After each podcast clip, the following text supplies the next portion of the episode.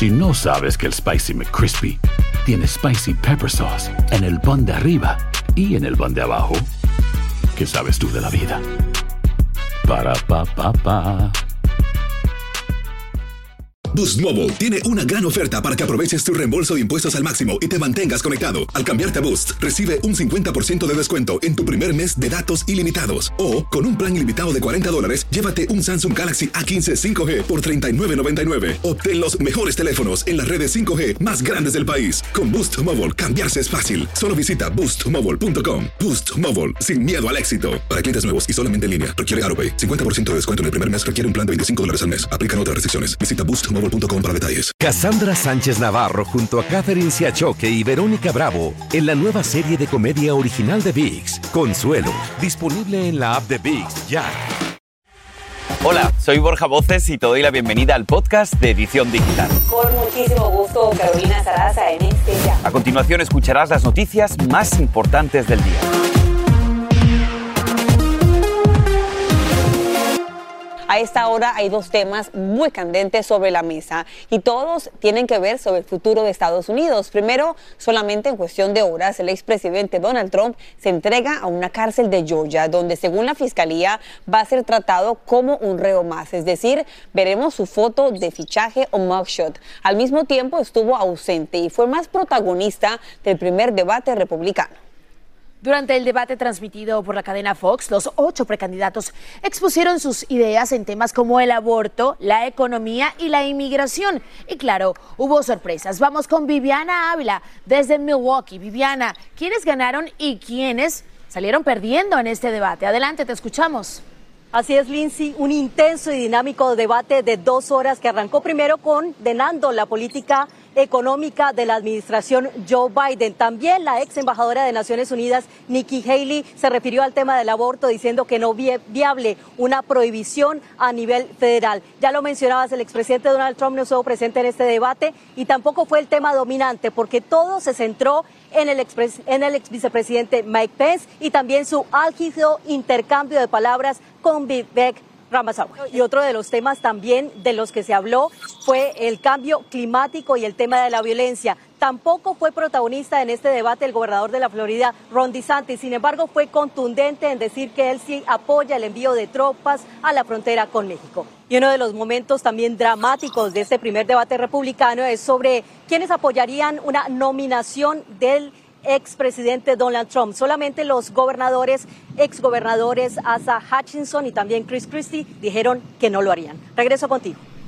Como siempre, Viviana, excelente, muchísimas gracias. Y justamente el expresidente Donald Trump no estuvo en persona en ese primer debate, sin embargo, sí escuchamos de él y bastante, pues dio una entrevista que fue transmitida a la misma hora al presentador de noticias Tucker Carlson, quien tiene un canal en la plataforma llamada X. Aquí parte de lo que dijo. I'm leading by 50 and 60 points, and you know some of them are at one and zero and uh, two. And I'm saying, do I sit there for an hour or two hours, whatever it's going to be, and uh, get harassed by people that shouldn't even be running for president? Should I be doing that? Bueno, y un dato curioso, esta entrevista del expresidente Trump con Tucker Carlson ya supera las 100 millones de reproducciones en esta red social. Carolina, definitivamente esto es solo el comienzo, porque el próximo 27 de septiembre Univision co-patrocinará el segundo debate entre los aspirantes republicanos a la Casa Blanca. Se efectuará en colaboración con Fox Business desde la Biblioteca Presidencial Ronald Reagan en California. Será un debate en nuestro idioma, algo clave para la comunidad hispana. Usted tiene que estar muy atento. Y tenemos los derechos exclusivos para su transmisión en español, solo a través de Univision, VIX y todas nuestras plataformas plataformas digitales.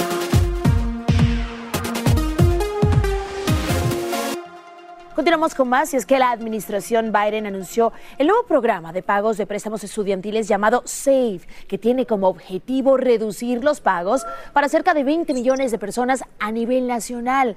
Andrea León nos acompaña desde la sala de reacción con todos los detalles. Adelante, Andrea. Así es, Lindsay. Efectivamente, el programa entrará en efecto en julio del 2024, aunque hay partes que el gobierno quiere implementar ya antes de que termine este mes de agosto y se reanuden los pagos que han estado en pausa por tres años a causa de la pandemia del coronavirus. Según datos del gobierno, una de cada cinco personas en Estados Unidos tiene deudas por un préstamo estudiantil y para algunos cumplir con los pagos es muy difícil. Pero bajo el plan SAFE, las personas pagarán un promedio ponderado entre 5 y 10% de sus ingresos. Una persona soltera que gane menos de 32 mil dólares al año no tendrá que pagar nada al mes. Tan solo esa medida beneficiará a más de un millón de deudores. Y aquellos con pagos pendientes ahorrarán casi mil dólares al año. Por ejemplo, si acumulaste 12 mil dólares o menos en préstamos y esos pagos por más de 10 años, se eliminará toda tu deuda. Además, algo muy importante es que las deudas no crecerán porque el gobierno dejará de cobrar intereses siempre que cumples con tus pagos mensuales. Sin embargo, varios republicanos en el Capitolio no apoyan este plan y algunos expertos también recomiendan al gobierno no olvidarse del impacto de la inflación. Dicen que si no hay dinero suficiente para pagar, eso podría causar varios inconvenientes más adelante, Caro. Gracias, Andrea. Ojalá que los prestatarios puedan utilizar ese dinero que se están ahorrando para cosas importantes en su vida. Continuamos con más. Justamente con esto, porque esta es la foto del registro policial de uno de los hombres más conocidos, Lindsay, a nivel mundial, el expresidente de Estados Unidos, Donald Trump, y de esta forma posó ante la cámara de una cárcel en Georgia al entregarse a las autoridades en las últimas horas. Es la portada de la mayoría de los medios a nivel mundial y también el tema de conversación, pues hay reacciones a favor y en contra de su arresto y de los 91 cargos que ahora enfrenta. Fue un proceso rápido tras el acuerdo de pago de una fianza de 200 mil dólares para quedar en libertad. Y aunque la fiscal del caso quiere que el juicio contra Trump y otros 18 coacusados sea el 23 de octubre, el exmandatario presentó una moción para oponerse a esa fecha y pedir un cambio. Y justamente nos preguntamos, bueno, ¿qué sigue legalmente para el expresidente Donald Trump? Y nos conectamos en vivo con el abogado penalista Alfredo Izaguirre. Abogado, bienvenido como siempre a la edición digital. Y le hago esta pregunta. Los abogados del expresidente Donald Trump tenían, tienen mucho poder y saben mucho de las leyes, pero ¿cómo fue posible que no pudieran evitar que esta fotografía fuera tomada? ¿Era parte del protocolo? Sí, es parte del protocolo en las cortes estatales que le tiren una foto al acusado y la pongan en la página de internet de la cárcel. Entonces la fiscal Willis dijo que no iba a darle ningún tipo de preferencia a nadie en este caso por ser el expresidente o parte del gabinete del ¿Qué tanta posibilidad hay que el expresidente Donald Trump pueda evitar ese juicio que está pautado o que la fiscal está pidiendo para el 23 de octubre en Georgia? Yo creo que la fecha de octubre 23 es un poco prematura. No creo que es una fecha realística. De este caso es bien complejo y creo que el juez del caso va a tener que posponer el caso.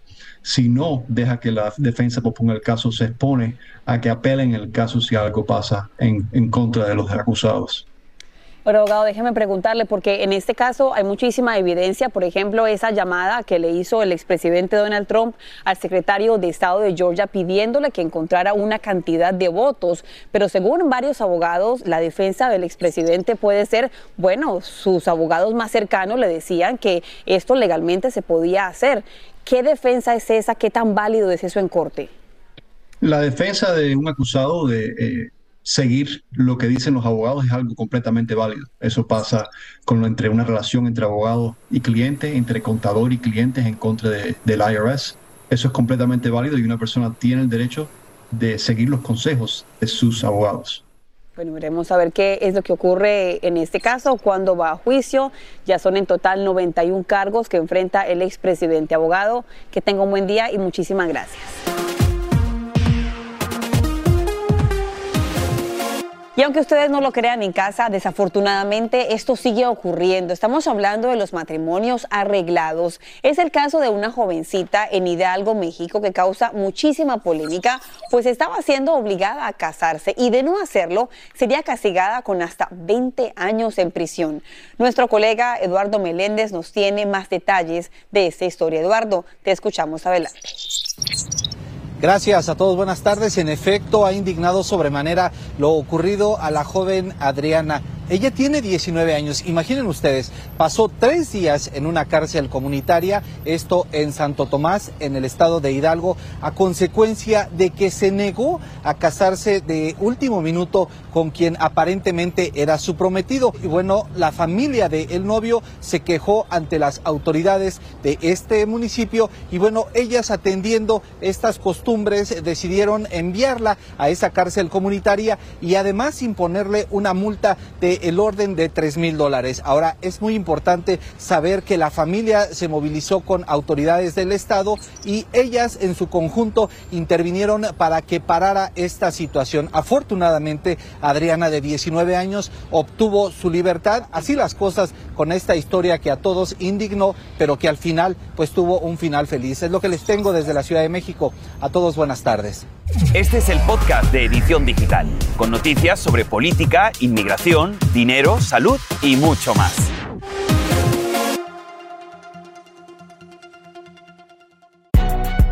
Si no sabes que el Spicy McCrispy tiene Spicy Pepper Sauce en el pan de arriba y en el pan de abajo, ¿qué sabes tú de la vida?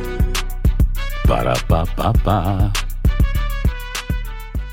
Cassandra Sánchez Navarro junto a Catherine Siachoque y Verónica Bravo en la nueva serie de comedia original de VIX, Consuelo, disponible en la app de VIX ya. Y ahora regresamos con el podcast de Edición Digital con las principales noticias del día.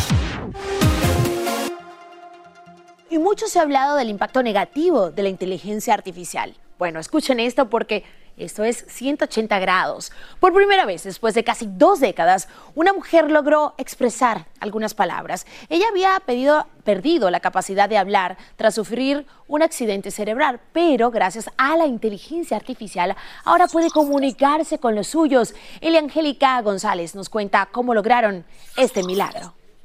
Ann Johansson tenía 18 años sin decir una palabra hasta hoy. Ella sufrió un derrame cerebral que la dejó paralizada. Tenía apenas 30 años cuando ocurrió mientras jugaba voleibol. Desde entonces solo podía comunicarse con un tablero de letras. Casi dos décadas después, la inteligencia artificial le devolvió la voz. Esa que por primera vez usa para hablar con su esposo otra vez, como cuando se casaron. I was thinking about running to the store. What time will you be home?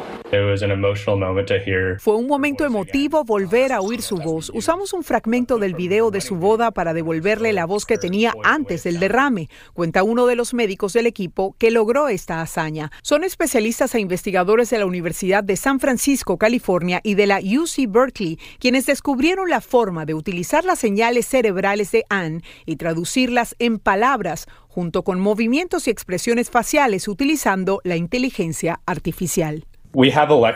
Tenemos electrodos en la superficie del cerebro de Anne y cuando ella intenta mover la boca, como si estuviera diciendo una palabra o una frase, decodificamos esa actividad en sonidos y movimientos que repite el avatar, explica el especialista, quien asegura que los avances de la inteligencia artificial les permiten sintetizar el habla con el avatar un pequeño sonido que retumba en el futuro de muchos que sufren la misma condición.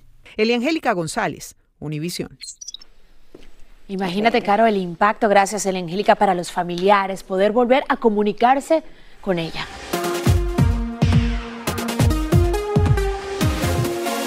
Bueno, y continuamos con más porque el medicamento comercializado como Wegovy, usado para controlar la diabetes y para bajar de peso, también podría ayudar a reducir y prevenir la insuficiencia cardíaca, una condición en la que el corazón no puede bombear la cantidad de sangre necesaria.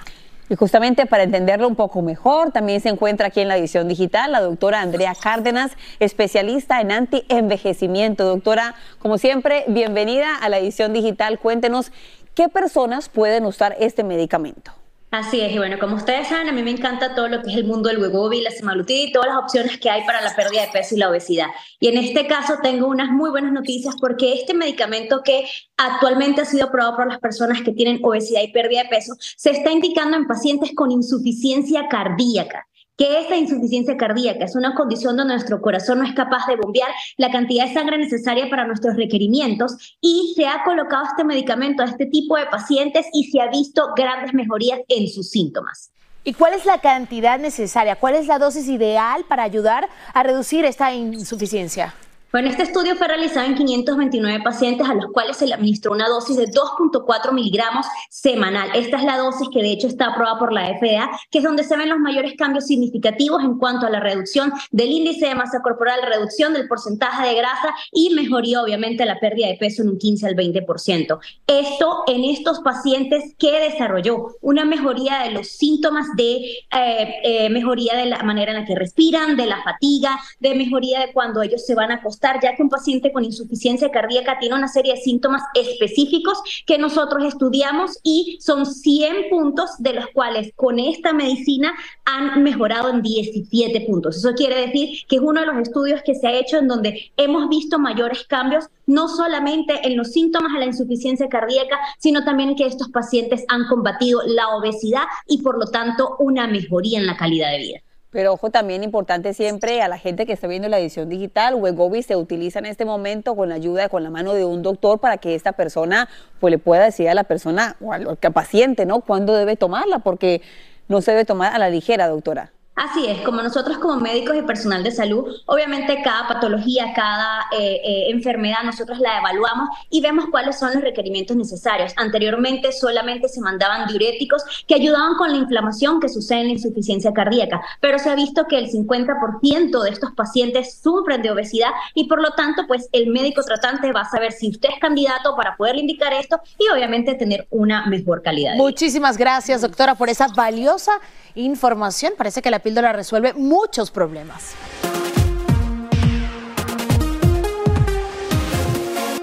Mientras tanto, no culpable es la defensa del sospechoso de la muerte y secuestro de esta jovencita hispana, Andrea Vázquez, en California, el fin de semana pasado. La joven de 19 años, Carolina, estaba con su novio en un estacionamiento cuando aparentemente un hombre bajó de un vehículo y les disparó. Vázquez habría resultado herida y el sospechoso se la llevó y luego la abandonó en una zona boscosa. Un caso realmente triste y terrible. Justamente nos acompaña hoy Ana Vázquez, la madre de la víctima, Andrea Vázquez.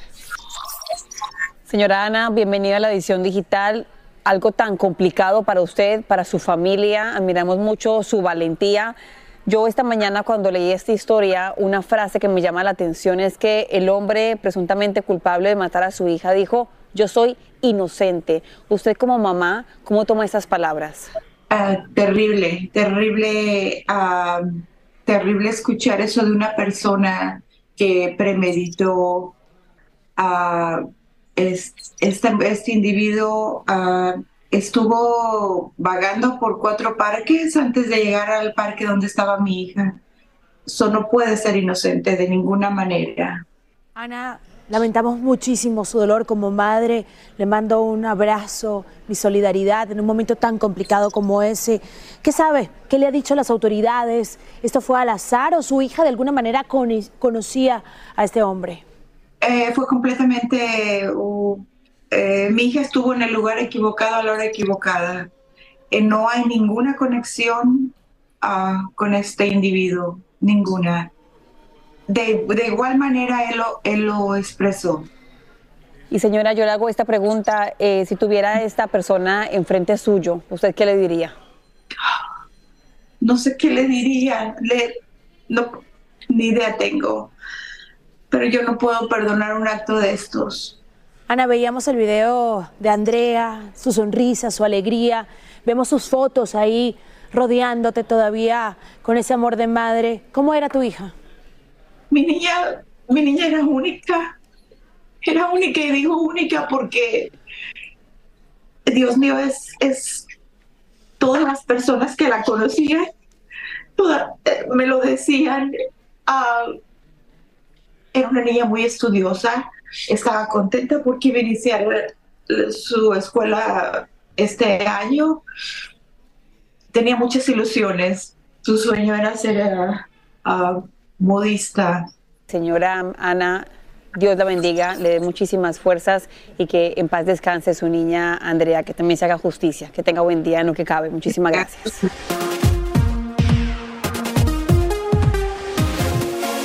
Ahora te pregunto lo siguiente, ¿alguna vez estando embarazada te sentiste, Lindsay, discriminada? ¿Soy una dentro de las cinco mujeres? Yo creo que también. ¿Somos dos dentro de las cinco mujeres? Bueno, somos dos de cinco y es A que ver. no están solas. Una de cada cinco mujeres asegura haber sufrido maltrato durante su maternidad. Esto según un nuevo informe de los CDC. Andrea León nos tiene más detalles de cómo prevenirlo. Cerca del 30% de las madres afroamericanas e hispanas denunció malos tratos durante el cuidado de salud por maternidad y cerca del 40% algún tipo de discriminación. Los resultados se basan en una encuesta realizada a más de 2.400 mujeres con al menos un hijo menor de 18 años. Según el informe de los CDC, casi el 10% de las mujeres afirmaron que los médicos o enfermeras las ignoraron, rechazaron sus peticiones o tardaron demasiado en responder. Casi el 7% de las mujeres dijeron que les habían gritado y casi el 4% dice que fueron amenazadas. Otras experiencias de malos tratos fueron la violación de la intimidad física y la negación o imposición de tratamientos. Según los expertos, para reducir el maltrato y la discriminación durante la atención materna, es necesario que las mujeres embarazadas se informen sobre sus derechos y se autoeduquen. Eh, confía en vos, em, empoderate, informate y si es necesario cuestionar, eh, porque no siempre, porque sean profesionales de la salud, tienen la razón. Además, aproximadamente una de cada diez mujeres afirmó haber sufrido discriminación por su edad, su peso o por su raza. Y los expertos dicen que la atención respetuosa, el trato equitativo y la comunicación efectiva son clave para reducir las muertes relacionadas con el embarazo. Chicas, regreso con ustedes. Continuamos con más, Andrea. Muchísimas gracias porque hay shock en el mundo deportivo y es que todo indicaba que Luis Rubiales, el presidente de la Real Federación de Fútbol Español, dimitiría hoy de su cargo tras el escándalo por el beso en la boca que le dio a la futbolista Jenny Hermoso durante la premiación por ganar la Copa del Mundo. Pero Rubiales sorprendió a todos al asegurar que no va a renunciar. Esas son sus declaraciones y le están dando la vuelta al mundo. No voy a dimitir. No voy a dimitir. No voy a dimitir. Sé que poner una foto con las dos manos y paralizar, pero yo voy a contar ahora la secuencia com- completa. Fue espontáneo, mutuo, eufórico y consentido, que esta es la clave. Las reacciones no se han hecho esperar. El vicepresidente de la federación y encargado de la rama femenil, Rafael del Almo, ya presentó su renuncia. Aseguró que no se esperaba las palabras de Rubiales y que se levantó y se fue cuando escuchó a Rubiales y no fue parte de los presentes que se quedaron a aplaudir, mientras que el Consejo Superior del Deporte ya también hizo su postura, dijo que no le iba a temblar el pulso. El presidente también, el señor Franco, acaba de decir hace instantes que será suspendido Rubiales de sus funciones. En otras noticias también el futbolista y campeón del mundo Iker Casillas también dio a conocer su postura, rechazando categóricamente la posición de Rubiales, al igual que Alexias Una de las mejores jugadoras y también parte de ese equipo que le ganó a Inglaterra la final en la Copa del Mundo, tuvo una postura clara diciendo que es inaceptable y que estaban del lado de la jugadora. El jugador activo de la Roja, Borja Iglesias, renunció a usar la camiseta hasta que no se lleva o que hasta no se cambie la directiva. Así están las cosas que arden. Estamos siguiendo muy de cerca la noticia. Y así termina el episodio de hoy del podcast de Edición Digital. Síguenos en las redes sociales de Noticiero Univisión Edición Digital y déjanos tus comentarios. Como siempre, muchas gracias por escucharnos.